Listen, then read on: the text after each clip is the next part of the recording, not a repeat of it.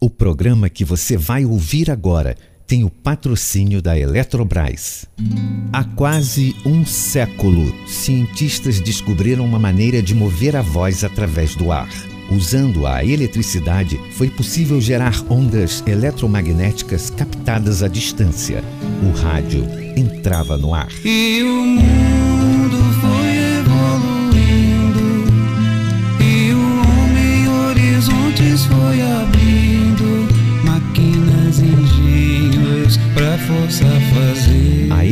eletricidade transmitiu a cultura e a música de todos os cantos desse país e iluminou a vida de milhões de brasileiros. O rádio trouxe a todos a luz da informação. A Eletrobras é responsável por levar essa luz até você. Eletrobras, a energia que movimenta o Brasil. Rádio Pinheiro Guimarães. Marcelo. Olá, ouvintes. Estamos de volta com mais um capítulo de A História do Rádio. Isso mesmo, Ana Paula, e vamos retomar essa história a partir da efetiva implantação do serviço de radiodifusão no Brasil na década de 1920. Pois é, um período de mais polêmica no meio radiofônico.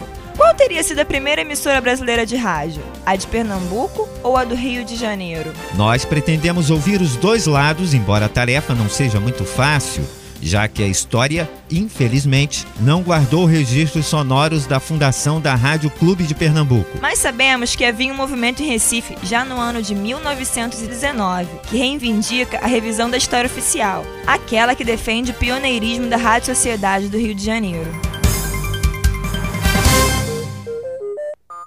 A História do Rádio.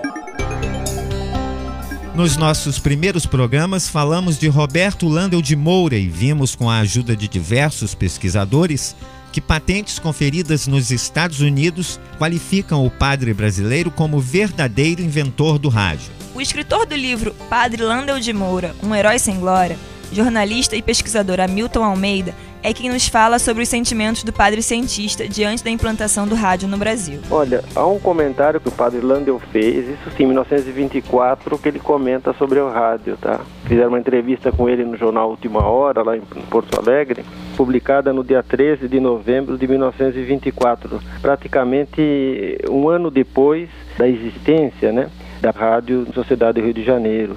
Após muita insistência, o padre Landel acabou declarando o seguinte: os americanos, decorridos os 17 anos de prazo que marca a lei das patentes, puseram em execução prática as minhas teorias. Não sou menos feliz por isso. Eu vi sempre nas minhas descobertas uma dádiva de Deus. E como além disso, sempre trabalhei para o bem da humanidade, tentando ao mesmo tempo provar que a religião não é incompatível com a ciência, folgo em ver realizado na prática utilitária aquilo que foi o meu sonho de muitos dias, muitos meses, muitos anos. Assim reagiu o Padre Landel ao nascimento das primeiras emissoras de rádio no Brasil. Em relação à disputa pelo pioneirismo na implantação da radiodifusão no país, existe uma terceira experiência, que também carece da falta de registros sonoros. No ano de 1913, a pedido do governo brasileiro, um transmissor de rádio foi instalado na região amazônica por Paul Foreman Godley. Godley foi um dos fundadores da Adams Morgan Paragon, empresa dedicada às pesquisas sobre o rádio que surgiu em 1910 em Chicago. Porém, a experiência amazônica é bem distinta do modo como conhecemos o rádio hoje. O serviço de radiodifusão no Brasil, propriamente dito, tem início um pouco mais além, embora ainda na primeira década do século XX. Segundo a história não oficial, um grupo de radioamadores pernambucanos teria fundado a Rádio Clube de Pernambuco em 6 de abril de 1919. Luiz Maranhão Filho atuou desde os 14 anos de idade como radialista em Olinda.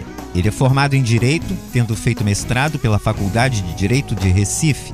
Luiz é também doutor em comunicação pela USP, Universidade de São Paulo, e leciona nos cursos de comunicação da Faculdade Maurício de Nassau, em Pernambuco. Escritor e pesquisador, é um dos defensores do pioneirismo pernambucano na radiodifusão brasileira. Nos arquivos do Diário de Pernambuco, eu localizei o edital de convocação dos sócios da Rádio Clube para a inauguração da rádio no auditório do próprio jornal. Então isso é uma briga antiga, porque a família que reestruturou a Rádio Clube, os Moreira Pinto, inclusive primos do Roquete Pinto, eles pegaram uma rádio meio desatualizada e transformaram no, numa emissora profissional. Esse é que é o fato é, é histórico. Essa história contradiz a versão oficial que acredita o pioneirismo à Rádio Sociedade do Rio de Janeiro, inaugurada em 20 de abril de 1923 pelas mãos de Henrique E Roquete Pinto. Resolvi interessar no problema Academia de Ciências.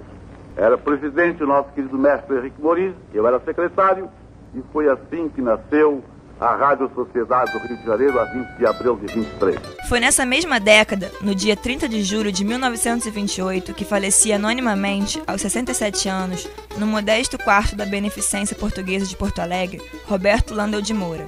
Registro do jornalista e pesquisador Hamilton Almeida, em seu livro Padre Landel de Moura, Um Herói Sem Glória. Parece que ele ficou é, realmente é, magoado pelo que lhe aconteceu, pelo tratamento recebido e ele evitava tocar no assunto. Naquele momento, quer dizer, já próximo da sua morte, ele apenas declarou: são águas passadas. Ele não queria é, tocar mais no assunto, né?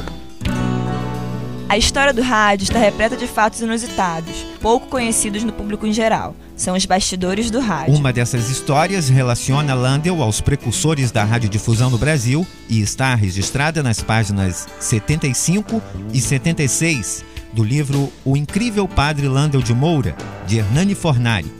Quem nos lembrou essa passagem foi Luiz Neto, estudioso da vida do padre cientista. Você veja como as coisas são. Roquete Pinto, com todo o nome que ele tem, com tudo que ele fez, com tudo que ele lutou pelo rádio, tudo que ele foi de extraordinário e tudo mais. Eu não sei se você sabe, no livro do Hernani Fornari está narrado um fato que o, o Fornari procurou o Roquete Pinto à época para falar da obra de Landel. O próprio Roquete Pinto achava que o Landel era maluco. O livro de Fornari relata que Procuramos o nosso querido e saudoso amigo, professor Roquete Pinto, sem dúvida um dos maiores sábios brasileiros do nosso tempo, e depois de falar-lhes longamente sobre a vida atribulada e as avançadas teorias e realizações do padre Landel de Moura, lemos-lhes, entusiasmados, um resumo da primeira parte desse nosso trabalho, leitura que ele ouviu atentamente, sem interromper-nos uma só vez. E aqui, professor Roquete, estão as patentes que provam tudo quanto acabo de ler-lhes. Não é necessário, meu caro Fornari, pode guardá-las. Pela leitura que me fez, já estou bem a par do assunto. Mas, professor Roquete, devo confessar-lhe que tenho receio de, de não haver exposto com bastante clareza, propriedade e exatidão científica as ideias e sistemas do padre. E eu gostaria que, que o senhor verificasse, ao menos, se a tradução das patentes está fiel ao texto em inglês. Como já lhe declamei, não fui eu quem as traduziu, pois pouco ou nada sei desse idioma. Além do mais, eu desejaria a sua opinião escrita a respeito. Ela poderia até servir-me de prefácio ao livro, se o senhor consentisse.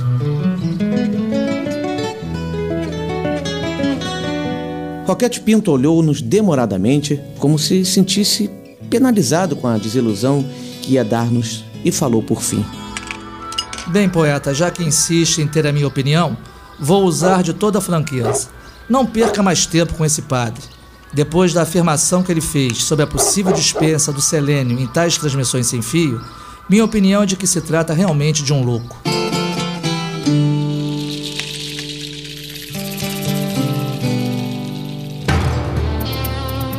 Conforme explicações do pesquisador Luiz Neto, a ausência do componente de selênio a que se referia o padre cientista dizia respeito a um dos aparelhos de telefonia sem fio com transmissão pela luz, inventado por Landel. Especificamente neste aparelho, guardadas certas proporções de distância entre o emissor e o receptor, era possível manter a comunicação através de um tipo de transmissão conhecida como acústica e que se obtém entre duas superfícies parabólicas existentes no invento de Landel de Moura. O fenômeno descrito pelo padre Landel é comprovado tecnicamente. Na estação Ciência, no bairro da Lapa, em São Paulo, foi montado pela USP, Universidade de São Paulo, um aparato contendo duas conchas acústicas focadas uma contra a outra e separadas por uma distância de 43 metros, onde os visitantes se encantam com o sucesso do experimento ainda nos dias de hoje. É uma pena que não tivessem prestado atenção nele, não é? Chegaram até a destruir o laboratório dele, porque você já imaginou uma voz saindo dentro de uma caixa? Eles diziam que o, o padre tinha parte com o demônio, destruíram o laboratório dele, compreende? Estes fatos mostram que Landel de Moura estava à frente do seu tempo, mas não tiram de forma alguma o brilhantismo de Roquete Pinto e do seu ideal educativo para o rádio. O rádio é o jornal de quem não sabe ler, é o mestre de quem não pode ir à escola, é o divertimento gratuito do pobre, é o animador de novas esperanças. Com essas palavras, Roquette definiu o seu pensamento sobre o rádio, pensamento compartilhado pelo professor Henrique Mota, mestre em filosofia pela Universidade Federal do Rio de Janeiro e professor da Faculdade Pinheiro Guimarães. Numa época onde o analfabetismo era muito grande, o rádio ele serve até como um instrumento né, de valorização da autoestima das pessoas que ou não sabiam ler ou não tinham dinheiro né, para comprar jornal, nem todo mundo tem dinheiro. E o rádio, ele, ao mesmo tempo que informa, né, ele também é um entretenimento.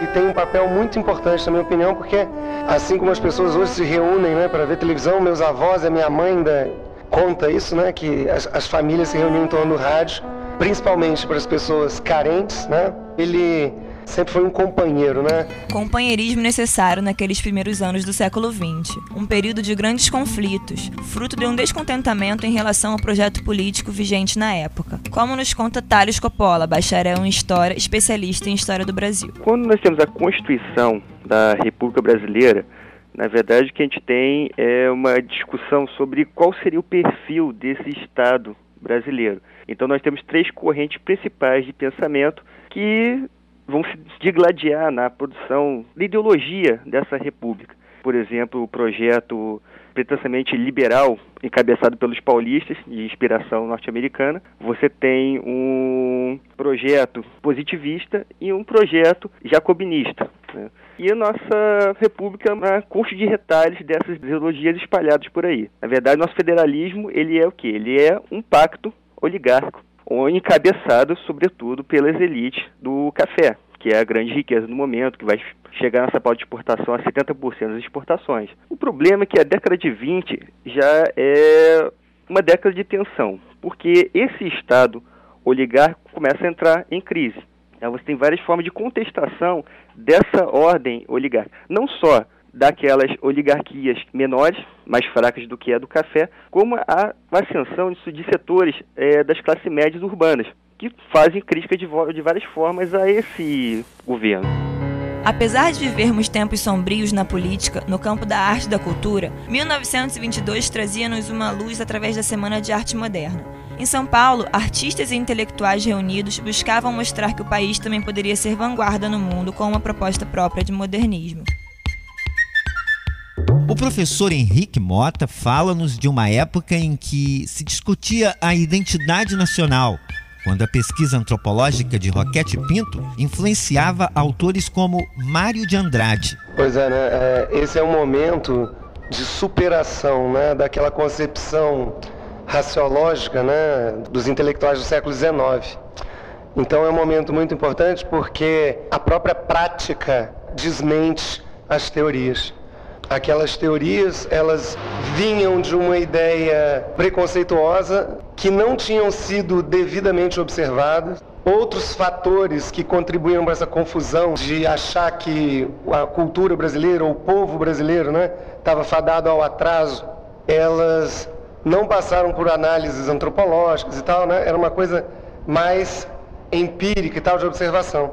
E o próprio decorrer né, da história mostrou esse erro. Claro que houve a importância dos intelectuais, né, que é, escreveram, né, mostraram outra ótica, né, sobre a, o povo, a, a mestiçagem do povo brasileiro, que na verdade o que estava sendo visto só como um lado desvantajoso, depois pôde ser visto como um lado vantajoso, que tinha vantagens também.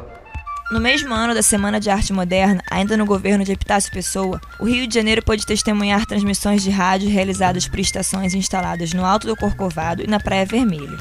O fato se deu durante os festejos comemorativos do centenário da independência. O já falecido Renato Mursi, um dos grandes nomes do rádio no Brasil, relata em depoimento histórico que as pessoas não acreditavam no que estavam ouvindo. E assistia a tudo que se passou no rádio, de bom e de mal, desde a primeira experiência de rádio que foi feita no Brasil em 7 de setembro de 1922 e a primeira pessoa que falou ao microfone de rádio foi o presidente de então, Epitácio Pessoa. O povo que se juntava na exposição do centenário, uma multidão incalculável, era pior que São Tomé. Estava vendo, ouvindo e não acreditando. Como é que um, um aparelhinho pequenino, lá longe, sem nada, sem fios, sem coisa nenhuma, podia ser ouvido à distância e ficava embaixo da casa. Nas palavras do próprio Roquete Pinto, constata-se o desinteresse do público, que, embora cercado de curiosidade, parecia não perceber a importância daqueles eventos de radiofonia. Creio que a causa principal desse desinteresse foram os alto-falantes instalados na exposição. Ouvindo discursos e música reproduzidos no meio de um barulho infernal, tudo rofenho, distorcido, arranhando os ouvidos, era uma curiosidade, sem maiores consequências. As consequências dessas experiências traçariam os caminhos do rádio no Brasil. A opinião é da doutora em Ciência da Comunicação pela Universidade de São Paulo, Sônia Virgínia Moreira, autora de inúmeros trabalhos sobre o rádio. Aquela primeira transmissão que foi bastante rudimentar foi importante porque essas estações, digamos assim, que foram montadas para aquele período muito é, breve e específico da exposição do Centenário da Independência, por é, obra de Roquete, acabou uma das estações, um dos equipamentos, que era o que estava na Praia Vermelha, acabou ficando no Brasil. Aqueles equipamentos que vão depois é, ser utilizados pela Rádio Sociedade do Rio de Janeiro, quando o rádio tem essa primeira, esse primeiro contato com a população. Durante os eventos, cerca de 80 receptores de rádio ligados a serviços de alto-falantes foram espalhados nas cidades do Rio de Janeiro, Niterói, Petrópolis e até São Paulo. Um passo importante para a implantação dos ideais roquetianos, como explica o professor da Faculdade Pinheiro Guimarães, Cleiton da Silva Vidal, mestre em comunicação pela UF e jornalista formado pela Faixa, Faculdades Integradas Hélio Alonso. Nas décadas de 20, o rádio chega ao Brasil com uma experiência muito simplória, né, com a distribuição de rádios pelo governo do Epitácio Pessoa. O Roquete Pinto toma frente em 23, e ele vai dar curso aí nesse projeto de esclarecimento das massas, que já é perceptível né, na literatura do Lima Barreto, no jornalismo do Lima Barreto, está presente a clareza de usar os meios de comunicação como esclarecimento das massas. Surge a ideia de fazer um rádio mais educativo, que é o projeto da Rádio Sociedade do Rio de Janeiro. E nesse contexto é que se insere a figura do Roquete Pinto. Na programação dos eventos comemorativos pelo centenário da independência, graças aos equipamentos de rádio instalados pela Westinghouse e Western Electric Company, foi possível ouvir o discurso do presidente Epitácio Pessoa e a transmissão da ópera O Guarani de Carlos Gomes, direto do Teatro Municipal do Rio de Janeiro.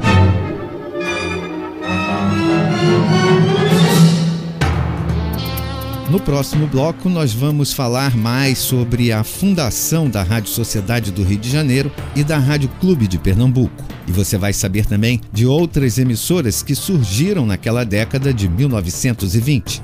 Nós voltamos em um minuto, logo depois do intervalo. Era um pequeno palito de fósforo na sua caixa, feliz e pacato, que um cidadão, sem pensar, sem cuidado, tirou de lá para pôr fogo no mato. Do palitinho o fogo espalhou Comendo pasto onde se via E rapidinho se aproximou Da linha de transmissão de energia Linha esquentando se desligou Em um instante a eletricidade, na mesma hora tudo apagou, na roça, campo e cidade. Parou a escola e o hospital, e na indústria calou-se o apito. Que grande estrago, que enorme mal, causou aquele pequeno palito. Deixe o palito na caixa, mostre que cê tem juízo. Não comece uma queimada, não esqueça desse aviso. Uma campanha Eletrosul e Governo Federal. Rádio Pinheiro Guimarães.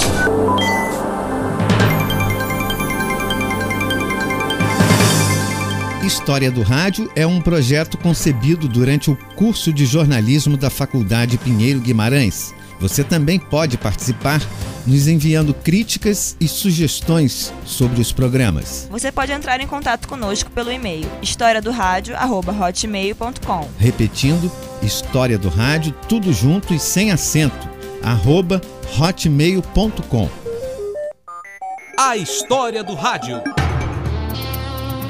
Logo após aos eventos da exposição do centenário da independência, que ficamos conhecendo na primeira parte do programa, o governo de Epitácio Pessoa devolveu um dos equipamentos utilizados na transmissão de rádio.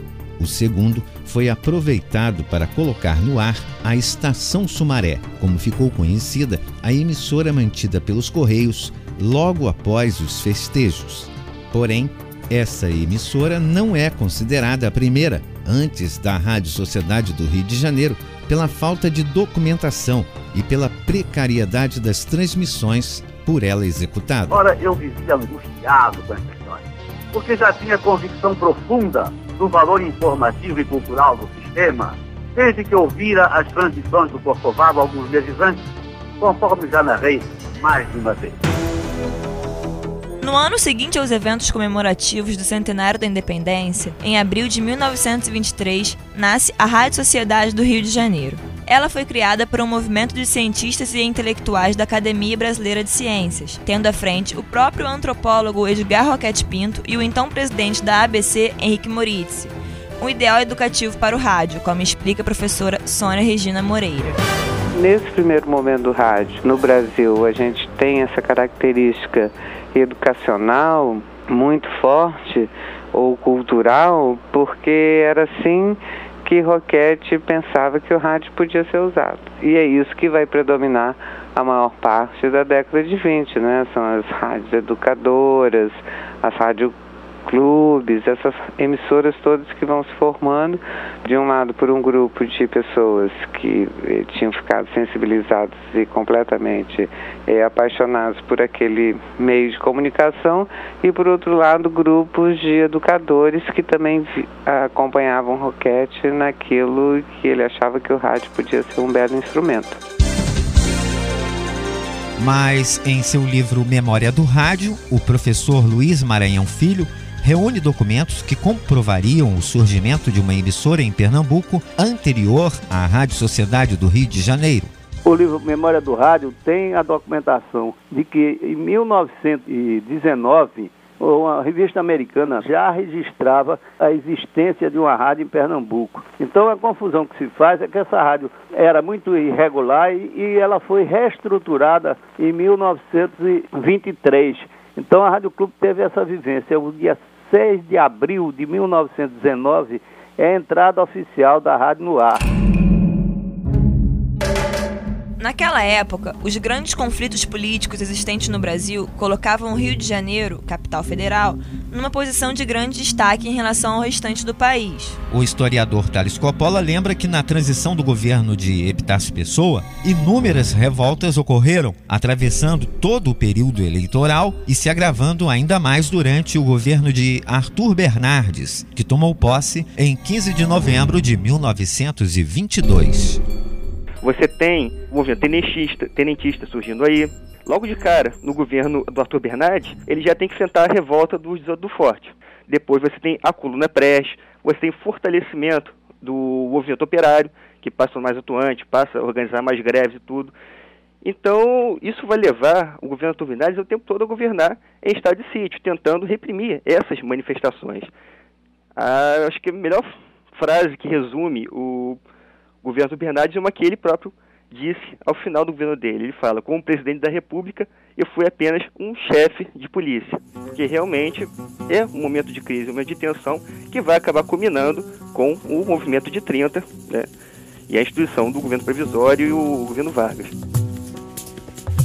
Sendo Rio de Janeiro o foco das atenções e somando-se a isso a importância de Roquete Pinto e de seus ideais como educador, poderíamos enfim supor o motivo para que outras iniciativas, fora do grande centro, permanecessem encobertas, conforme explica o professor Cleiton da Silva Vidal. Em relação às rádios lá do Nordeste, a primeira rádio, a Rádio de Pernambuco, por um, um, ideal de grupos de radioamadores, ela não vai ter a mesma expressão que a Rádio Sociedade do Rio de Janeiro. A figura do intelectual Roquete Pinto, a figura do antropólogo, do homem de, de pesquisa, do investigador, do cientista, dá uma dinâmica completamente nova, diferente para a Rádio Sociedade do Rio de Janeiro, para dar sequência ao seu projeto de esclarecimento das massas, que é uma visão dessa influência iluminista que alguns intelectuais brasileiros irão sofrer, também pelo momento das revoluções que vão acontecer na Europa, os séculos XVIII, século XIX, e as grandes mudanças que ocorrerão no século XX no Brasil inspirado nos modelos europeus, né, no modelo intelectual, e utilizando do rádio como um veículo de massa, como um veículo de comunicação voltado para essa multidão. E isso vai dar um cenário completamente diferente no Rio de Janeiro para os demais estados brasileiros. O presidente eleito Arthur Bernardes governa o Brasil até 1926 em total estado de sítio desmontava-se a estação do Corcovado e a da Praia Vermelha ia seguir o mesmo destino, e o governo a contrário. O Brasil ia ficar sem rádio. Segundo a professora Sônia Virgínia, a rádio fundada por Roquete Pinto e Henrique Morizzi é precursora de uma série de outras, algumas também educativas que surgiriam naquela mesma década. Você tem rádios educadoras ou rádios clubes, que são as mais comuns naquele, naquela primeira década do rádio. Rio, São Paulo, algumas experiências no Paraná, no Nordeste, com Pernambuco, Bahia. É, são todas as estações antigas, algumas AMs que existem até hoje, a boa parte com o, o, a palavra clube ou difusora ou educadora atrelado ao prefixo. As estações brasileiras da década de 1920 tinham a característica semelhante de não serem comerciais. Os termos sociedade e clube presentes nos prefixos das primeiras emissoras de rádio tinham sua razão de ser. Essas emissoras eram financiadas por grupos de pessoas que, se não viam no rádio um meio para educar, viam nele apenas um meio de entretenimento. O fato de o rádio não ter nascido comercial é resultado da proposta alternativa de Roquete Pinto. A opinião é do professor da Faculdade Pinheiro Guimarães, Cleiton da Silva Vidal. Nós temos uma experiência pioneira com Roquete na medida em que ele consegue buscar nas elites um financiamento para um projeto de rádio, uma ideia alternativa ao processo comercial e capitalista dos jornais que já tinham é, amplamente utilizado isso em anos anteriores. E nesse contexto, o Roquete Pinto, influenciado, acredito, pelas leituras, pela historiografia, que ele tenha caminhado por uma ideia alternativa de financiamento privado, mas com uma visão, uma visibilidade pública para as massas e utilizando do rádio como um veículo de massa, como um veículo de comunicação voltado para essa multidão. E talvez isso é que tenha, junto com a, com a inventividade, com o espírito dinâmico, científico, é, empreendedor do Roquete Pinto, implantado um rádio que, com condições de, de se financiar por uma elite. A programação das primeiras emissoras tinha em comum também o fato de serem feitas pelos próprios associados. Embora com objetivos culturais na maioria, usavam inicialmente uma linguagem de difícil compreensão. Muitas vezes, os sócios levavam seu próprio material para tocar no rádio, como explica Sônia Virgínia. Era completamente tediosa porque era muito falada era uma rádio para pessoas que tinham um nível de instrução mais alto, então falavam outros idiomas também se a, o Rio, como capital, recebia é, visitantes estrangeiros e eles falavam na sua língua de origem, eram entrevistados na sua língua de origem, e tinha também uma parte musical que era muito grande, e aí naquele sentido de clube, né? os próprios sócios, aqueles primeiros que também tinham dinheiro para comprar os aparelhos receptores, emprestavam discos. Então é, era uma era uma seleção musical, digamos assim, bastante é, restrita e às vezes muito pessoal também. E sem muita produção. Né? Você não tinha uma produção de rádio. Era vocês vão ouvir, acabaram de ouvir depois a música e muita é, entrevista. Naquele momento, era um rádio elitizado não somente pela linguagem, mas também pela dificuldade de se adquirir um aparelho de rádio. Os poucos que existiam eram importados e de alto custo. Num primeiro momento, o rádio é mesmo de elite, não é? Porque para você ouvir, você tinha que ter dinheiro suficiente para comprar um aparelho receptor. E os aparelhos eram importados, isso significava que eles eram caros. Mas com o passar do tempo, dos meses, é, as pessoas vão tendo, o homem comum da cidade vai tendo essa informação de que existe emissoras de rádio, que existe transmissão, né? aquilo vai sendo relatado, as pessoas vão é, tendo consciência. E começa então o nosso radinho de galena, né? que era aquele rádio simples que as pessoas às vezes construíam em casa, que tinham antenas, antenas muito altas, né, para captar ou sintonizar é, a estação, e aí o rádio começa a se popularizar naquele momento da década de 20, até o momento que o governo também declara que rádio de galena era, era proibido, você não podia ter aquilo em casa, você tinha que ter um receptor. E os rádios de galena eles eram muito fáceis de serem encontrados porque as antenas denunciavam onde existia o rádio, né? Antenas de bambu. A museóloga e professora Maria Augusta Machado da Silva, com seus mais de 80 anos, chegou a conhecer o rádio de galena, aparelho de fabricação caseira. Ela, que é graduada pelo curso de museus do Museu Histórico Nacional, lembra das transformações que levaram o rádio a se tornar um veículo de comunicação popular e não mais de elite. E um rádio de galena, né? Que eu tive a sorte de conhecer lá em Petrópolis.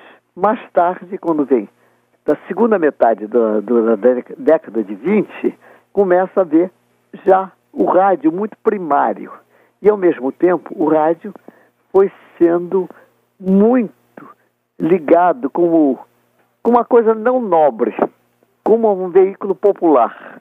Porque levava modinhas de carnaval, modinha, músicas satíricas e tudo.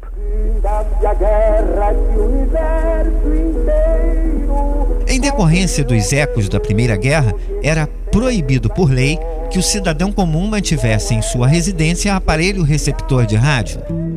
Pós-graduado em Gestão de Informação e Marketing Estratégico pela Universidade de Brasília, o jornalista J. Alcides acredita que este também tenha sido um dos empecilhos encontrados para que os experimentos de rádio em Pernambuco não tivessem avançado ainda mais rapidamente. Autor do livro PRA8 Rádio no Brasil, J. Alcides lembra que só depois foram permitidas novas pesquisas. Esses estudos de implantação da rádio transmissora em Pernambuco, eles começaram já a partir de 1912 até 1915. O Augusto Pereira fazia estudos e pesquisas sobre radiotelefonia em seu laboratório na capital pernambucana. Ele até procurou apoio no Rio de Janeiro para que é, a, o projeto dele pudesse ser viabilizado, mas os radioamadores do Rio acharam a, a ideia muito maluca, é, até desprezando como, é, entre aspas, coisa de Pernambuco. Acontece que veio a Primeira Guerra Mundial, 1914, e ele foi essas atividades de radiotelegrafia e radiotelefonia, elas foram ficaram em situação complicada, foram proibidas, foram censuradas, era era muito complicado na época da guerra fazer qualquer tipo de experiência nessa área. E aí, é, terminada a guerra, ele retomou os estudos e as pesquisas e conseguiu montar o rádio e inaugurar o Rádio Clube Pernambuco em 6 de abril de 1919. Em 14 de abril de 1923, usando a Gazeta de Notícias, Roquete Pinto se lança numa campanha para livrar o rádio da lei que proibia aparelhos receptores nos domicílios particulares. Levada por Roquete Pinto ao Museu Nacional, a professora Heloísa Alberto Torres presidiu a instituição entre 1937 e 1955.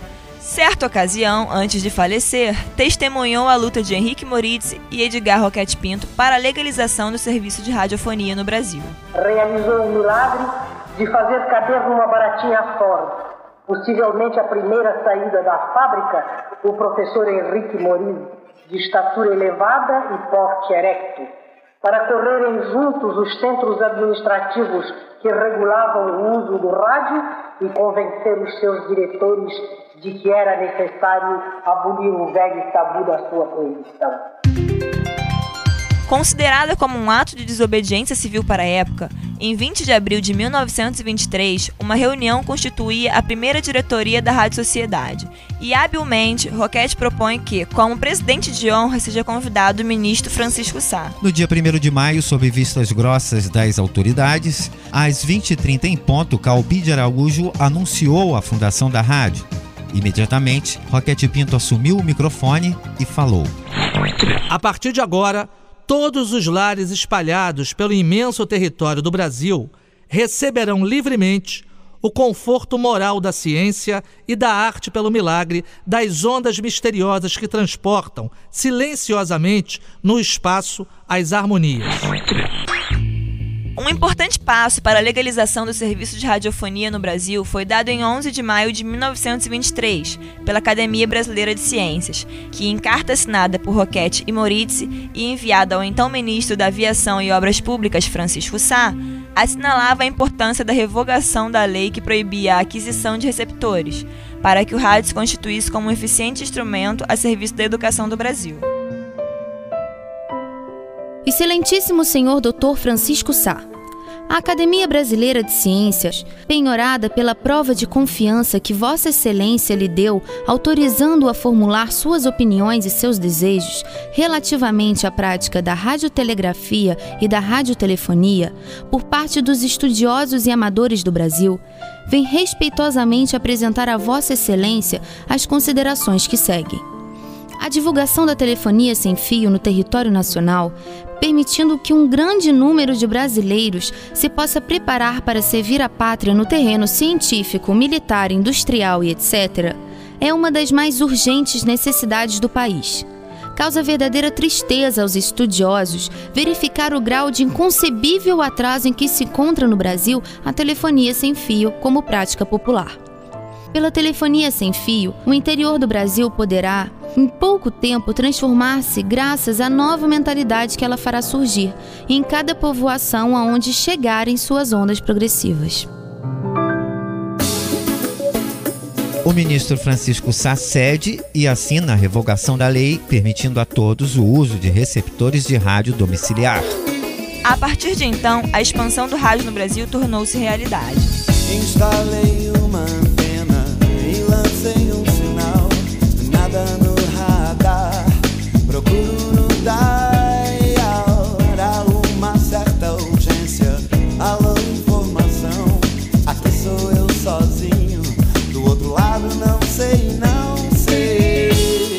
Depois da Rádio Sociedade do Rio de Janeiro e da Rádio Clube de Pernambuco, entraram no ar a Sociedade Rádio Educadora de São Paulo. E no Rio, no dia 1 de junho de 1924, a Rádio Clube do Brasil, PRA3, fundada por Elba Dias. Esta emissora viria a ser fechada em agosto de 1953 por transferência ilegal de ações sem prévia autorização do governo. Em dezembro do mesmo ano, com o nome de Rádio Mundial, num caso inédito no Brasil até hoje de concessão, Getúlio Vargas autoriza que a emissora retorne ao ar sobre a responsabilidade de uma associação formada pelos antigos funcionários da Rádio Clube do Brasil. A administração dos radialistas, não conseguindo arcar com as despesas, em pouco mais de um ano, entrega a antiga Rádio Clube do Brasil ao radialista Victor Costa. Victor, em face a outros compromissos assumidos por suas outras empresas, negocia mais tarde a transferência dos direitos sobre a Rádio Mundial para a Legião da Boa Vontade de Alziro Zarur. Em 1966, também por dificuldades financeiras, a emissora é vendida ao empresário Roberto Marinho em nome das organizações Globo, mantendo-se o nome de Rádio Mundial. ZYJ459, Rádio Mundial AM, Rio de Janeiro, Brasil. Meia-noite 15, sem parar, o charme da madrugada continua até uma da manhã. Produção e mixagem do DJ Lupe. Go Street, Turn Ring to Love. 860. Operando em 860 kHz, canal exclusivo e internacional, a Rádio Mundial alcança grande sucesso com sua programação direcionada ao público jovem.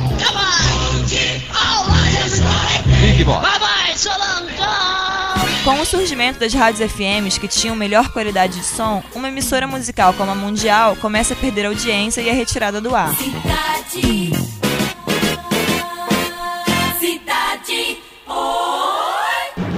Depois de algum tempo, a Rádio CBN, também do Sistema Globo de Rádio, deixa de transmitir na frequência de 1180 kHz e passa a ocupar, até os dias de hoje, a posição no dial que fora inicialmente da Rádio Clube do Brasil. Neste momento, a ZYJ 463, Rádio CBN, Rio de Janeiro, inicia seus trabalhos. Bom dia, ouvintes.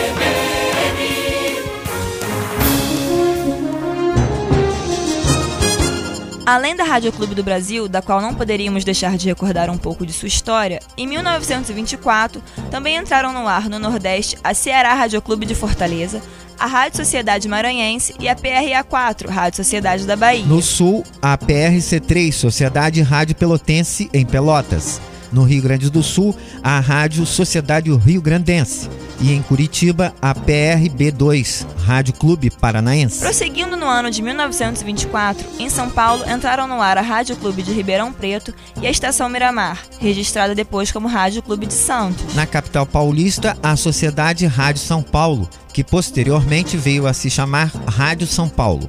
Essa emissora, ao transmitir a novela Felicidade de Oduvaldo Viana, consagrou-se como a pioneira na transmissão de radionovela de autor brasileiro. Foi fechada em 1964 pelo regime militar. Nos anos seguintes da década de 1920, apareceram entre outras as rádios Gaúcha, de Porto Alegre, Sociedade Mineira, em Belo Horizonte, e no Rio de Janeiro, Mairink Veiga, fechada pela Revolução de 1964. PR a 9 Rádio Mairink Veiga. Até o início dos anos 1930, existiam em todo o Brasil cerca de 30 emissoras.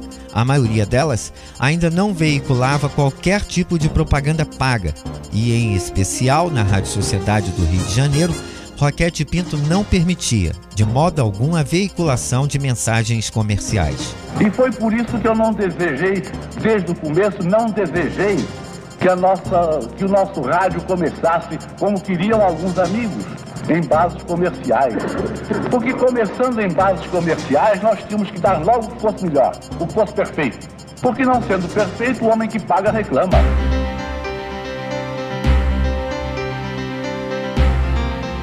A história do rádio chega ao fim de mais um capítulo. Nos próximos programas, você vai conhecer com mais detalhes a história do professor Luiz Maranhão Filho sobre a Rádio Clube de Pernambuco. Olha, o nome do cidadão é Augusto Pereira. Ele era um contador que na época se chamava guarda-livros. Ele fazia escrita para firmas, mas ele estudava eletricidade. Então ele criou a escola de eletricidade do Recife, que era para ensinar a montar bobina, transformadores, etc. E depois, e por que não um transmissor para a gente ouvir em casa? E depois, vamos voltar a falar sobre o ideal educativo de Roquete Pinto na Rádio Sociedade do Rio de Janeiro, atualmente Rádio MEC, com a ajuda de Orlando Guilhom, que dirigiu a rádio até o final de 2007. O Roquete sempre defendeu um conceito de rádio, sempre pensou o rádio como instrumento de comunicação, muito vinculado a esse papel institucional, a essa missão institucional de rádio educativa, de rádio cultural, de rádio pública, enfim. Ele fala claramente que a rádio era a escola daqueles que não tinham escola, que era o entretenimento do pobre. Foi o primeiro pensador no Brasil que trabalhou essa, essa questão de, de, um rádio educativo, de um rádio cultural. E você não pode perder também o especial Roquete Pinto, um mestre brasiliano, contando toda a trajetória do pai do rádio educativo no Brasil. Carmen Lúcia Roquete Pinto vai nos ajudar na reconstrução dessa história. Meu pai me transmitiu muitos valores dele. Isso eu sou muito grata, porque são valores que eu tenho muito prazer de ter esses valores imbuídos em mim, sabe? E não pude aproveitá-lo mais ainda. Ele tinha 70 anos quando morreu. Enquanto não chega a hora, você pode entrar em contato conosco pelo e-mail historiadoradio@hotmail.com. A história do rádio. Equipe do projeto História do Rádio. Faculdade de Jornalismo Pinheiro Guimarães, Rio de Janeiro. Locução: Marcelo Santos e Ana Paula Pereira. Entrevistas, pesquisa, textos, edição e sonoplastia: Marcelo Santos. Revisão: Tatiana Rocha e Patrícia Rodrigues. Participações especiais: Professor André Luiz Cardoso de Lima, como Hernani Fornari, e Professor Cláudio Pimenta, como Roquete Pinto. Dramatização do relato extraído do livro O Incrível Padre Landel de Moura, de Hernani Fornari. Interpretação da carta de Roquete Pinto ao ministro Francisco Sá, na voz de Bárbara Maia. Reconstrução dos textos referentes a Roquete Pinto, professor Cláudio Pimenta. Áudio, Wagner Gonçalves. Orientação, professor André Luiz Cardoso Lima, Rádio Jornalismo. Os áudios originais contidos neste programa foram cedidos pela Soarmec, Sociedade dos Amigos da Rádio MEC MIS, Museu da Imagem e do Som, e ABL, Academia Brasileira de Letras.